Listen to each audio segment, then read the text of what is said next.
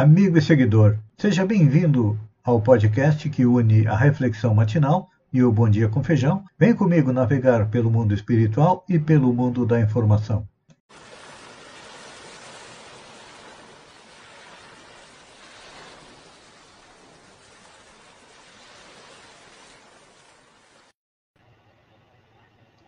Olá, amigo e seguidor. Seja bem-vindo à nossa live diária da Reflexão Matinal, onde eu e você vamos em direção ao nosso coração para lá, como jardineiros espirituais, elevar templos às nossas virtudes, fazendo com que elas cresçam, floresçam e frutifiquem, nos alimentando nesta longa jornada com destino à felicidade à perfeição e, ao mesmo tempo, como ainda estamos a caminho, temos vícios e defeitos que, se não pudermos arrancar do nosso coração, vamos cavar masmorras e enterrá-los bem fundo. É um trabalho que a gente faz guiado por, pelo Mestre Jesus e também a partir do esclarecimento que Allan Kardec nos dá através dele com a doutrina espírita. E a nossa reflexão de hoje é sobre João, capítulo 9, onde ele diz o seguinte: Ele retrucou: Se és pecador, não sei. Uma coisa sei. Eu era cego e agora vejo. Que resposta inteligente, né? E sábia. Daquele homem cego que Jesus curou misturando saliva com a terra e aplicando-a nos olhos cerrados desde o berço. É claro que esse depoimento, estas palavras, foram ditas aos fariseus. Os fariseus, colhendo o depoimento, intentavam, uma vez mais, enredar Jesus em suas tramas para fazê-lo desaparecer da cena, posto que, por ele, se sentiam moralmente desautorizados perante o povo. E isso acontece sempre, na medida em que espíritos inferiores se dirigem a espíritos superiores. Sempre se sentem deslocados. Só que o que, que eles não podiam fazer? Eles não podiam fazer nada contra as obras que Jesus realizava porque não possuíam argumento algum. Por quê? Nenhum outro espírito sobre a terra conseguiu realizar as curas que Jesus fez. É, por quê? Porque Jesus era um espírito superior, um espírito puro, detinha, mesmo no corpo físico, conhecimento acima do normal, acima daquilo que nós temos de conhecimento hoje, passados dois mil anos. Então, aquele cego de nascença que foi lavar-se no tanque de Siloé, passou a ser uma propaganda viva dos seus feitos. Trazendo isso para nós. Que lição nos traz esta passagem? É, se nós verdadeiramente desejamos nos escutar daqueles que são os adversários gratuitos do nosso esforço, que a lição nos sirva de exemplo. É que a única maneira de nos impormos, ou de impormos silêncio aos que nos perseguem, é através da nossa realização no bem. Por isso que é importante nós levarmos a palavra de Jesus,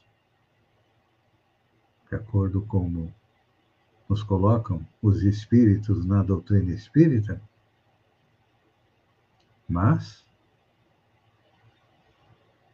a nossa realização, os nossos atos é que vão ser a melhor prova. Lembram do que o pecador disse, do que o cego disse aos fariseus? É pecador? Não sei. Não me importa. A única coisa que eu sei é que eu era cego e agora vejo. É que a lição que nós podemos retirar desta passagem é que as boas obras invalidam qualquer acusação contra seu autor, porque, sobre exemplo, a palavra, por mais eloquente, jamais haverá de prevalecer. Essa foi a pedagogia que Jesus utilizou, a pedagogia do exemplo. Ele veio nos trazer o quê? A lei de amor. Veio também nos mostrar que a vida continua além da vida, além da morte. Então, dentro da pedagogia de amor, ele auxiliou a todos indistintamente. Não importava quem era. Cobrador de impostos, prostitutas, não tem problema. Os doentes da alma e do corpo necessitam de serem curados. E, finalmente, nos deu o exemplo de dar a vida, mostrando a transitoriedade da vida. Porque, além de ter nos exemplificado a lei de amor, Jesus a prova que a vida não acaba com a morte, porque ele ressurgiu. Não ressuscitou, como dizem as pessoas, não. Ele, como espírito, se materializou permaneceu mais um tempo entre os seus discípulos e depois retorna à parte espiritual. Ele exemplificou e viveu aquilo que ele veio nos trazer, que era o seu evangelho. Imaginem, Jesus reencarnando no mundo primitivo entre homens bárbaros. Mas ele fez isso fez esse sacrifício, veio ao mundo, nos mostrou o caminho da felicidade, o caminho da perfeição, que não está nas coisas materiais, não.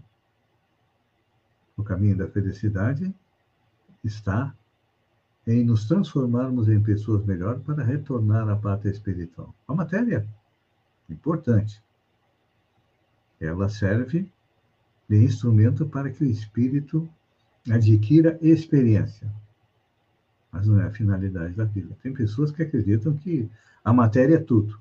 Não. A matéria é só um dos componentes do universo, assim como o espírito, e acima de tudo está Deus. Então, esta é a grande trindade que permeia as religiões: Deus, Espírito e matéria. Lembrem isso, neste dia frio, chuvoso,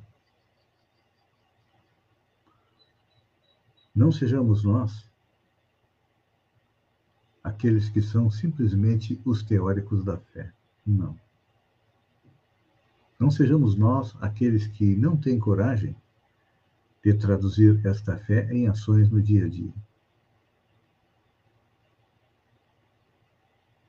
Muitos têm agilidade intelectual, mas os seus sentimentos estão rígidos, como se estivessem fechados. Vamos fazer a nossa parte.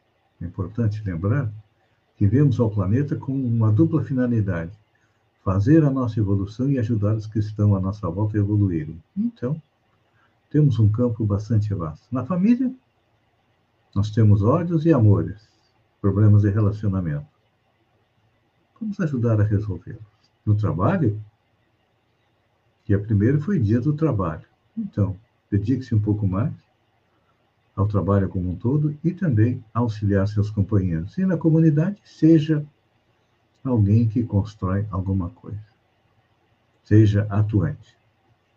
Só assim nós teremos um mundo melhor. Pense nisso. Enquanto eu agradeço a você por ter estado comigo durante esses minutos. Fiquem com Deus e até amanhã, no amanhecer.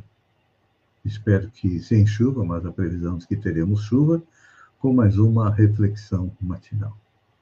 Um beijo no coração e até lá, então.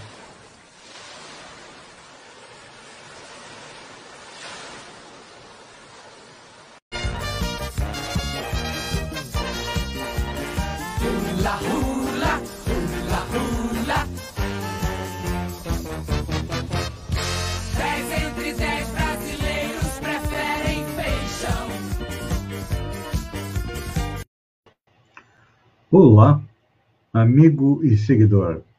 Seja bem-vindo à nossa live do Bom Dia com Feijão, onde eu convido você, vem comigo, vem navegar pelo mundo da informação com as notícias da região, Santa Catarina, do Brasil e também do mundo.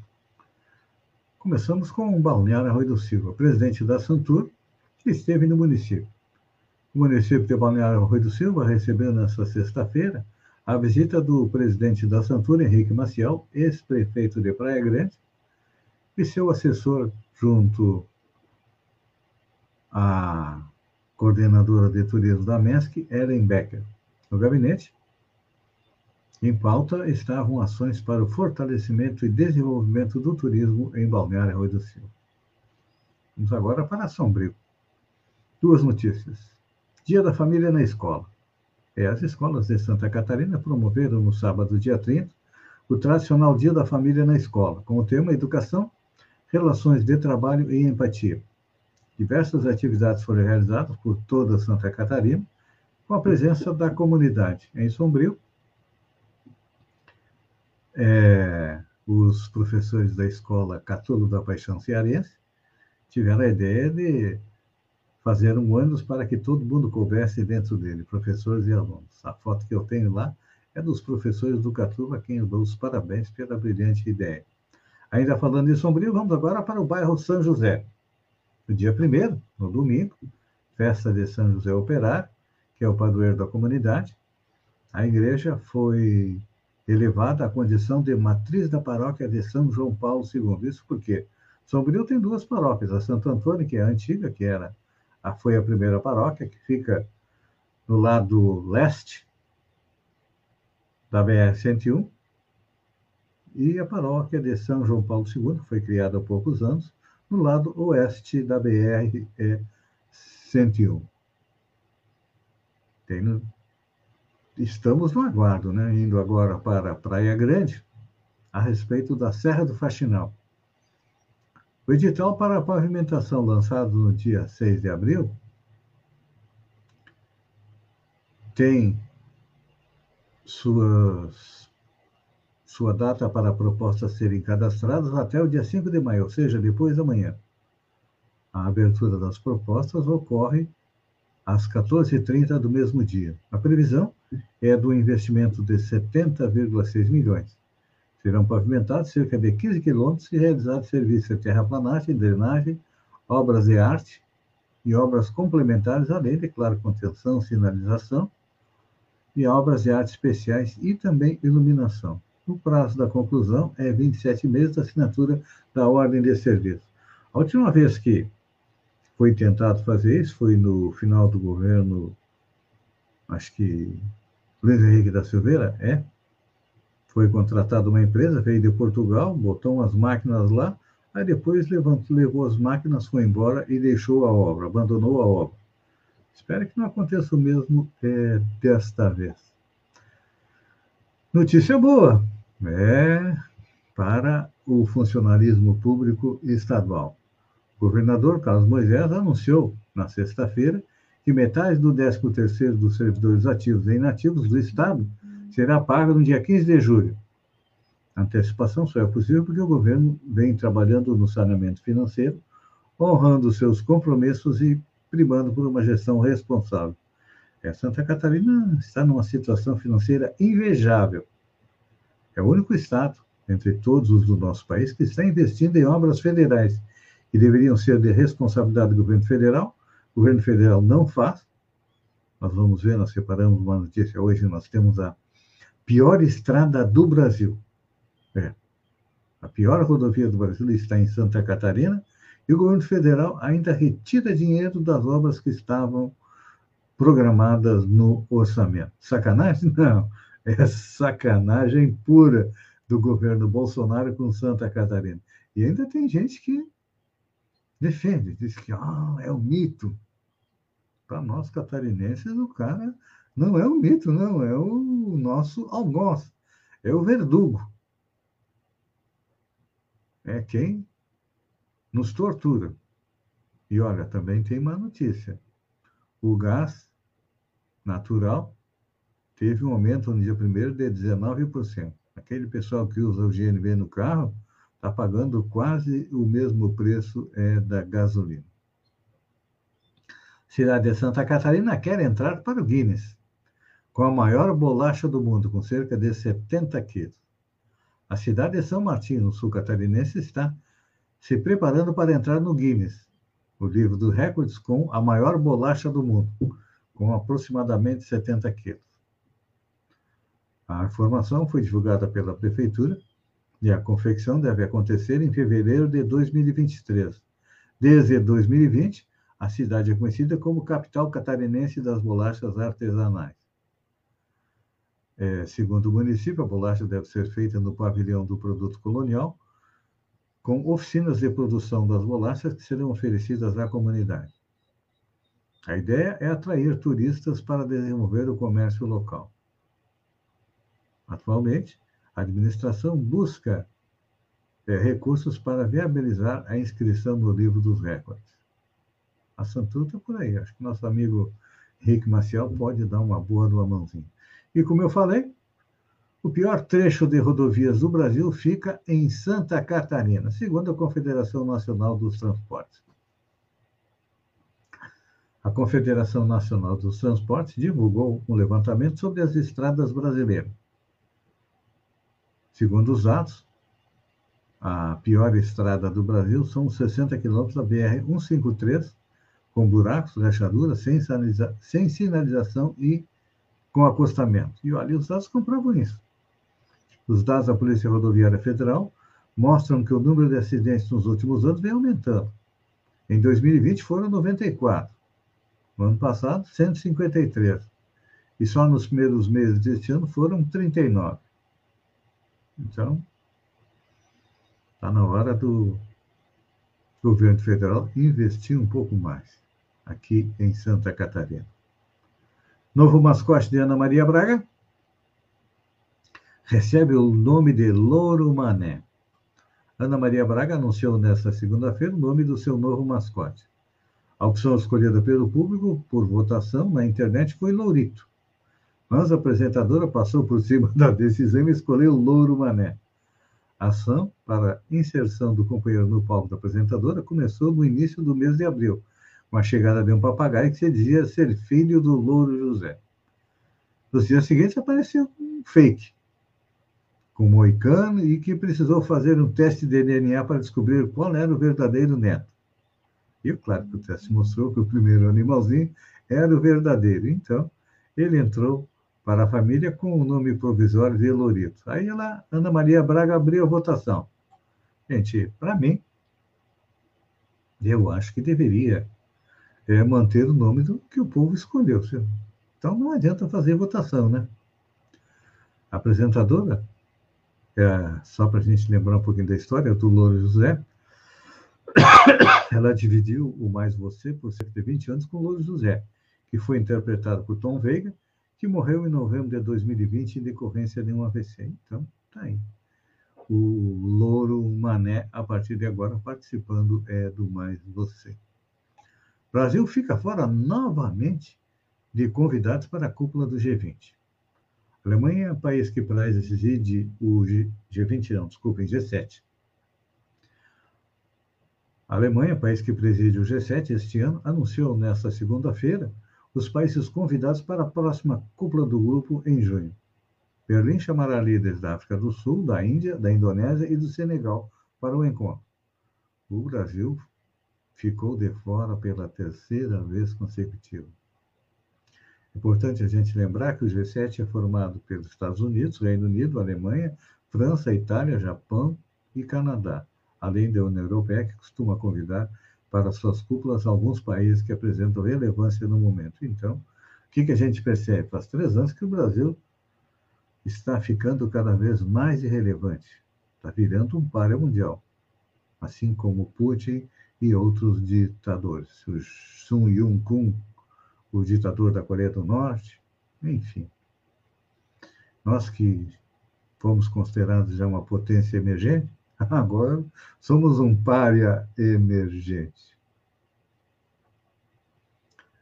Amigo e seguidor, obrigado pela companhia, fiquem com Deus e até amanhã, às 6h50, com mais um Bom Dia com Feijão. Um beijo no coração e até lá, então.